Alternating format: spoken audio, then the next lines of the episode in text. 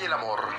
Este nunca muere y nunca desaparece, aunque aparezcan nuevas enfermedades y nuevas pandemias.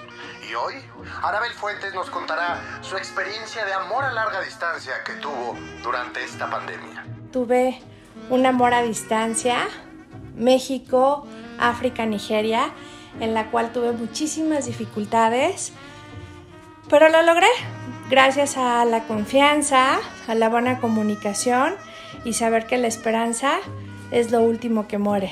Bitácoras de la pandemia. Un episodio nuevo cada miércoles.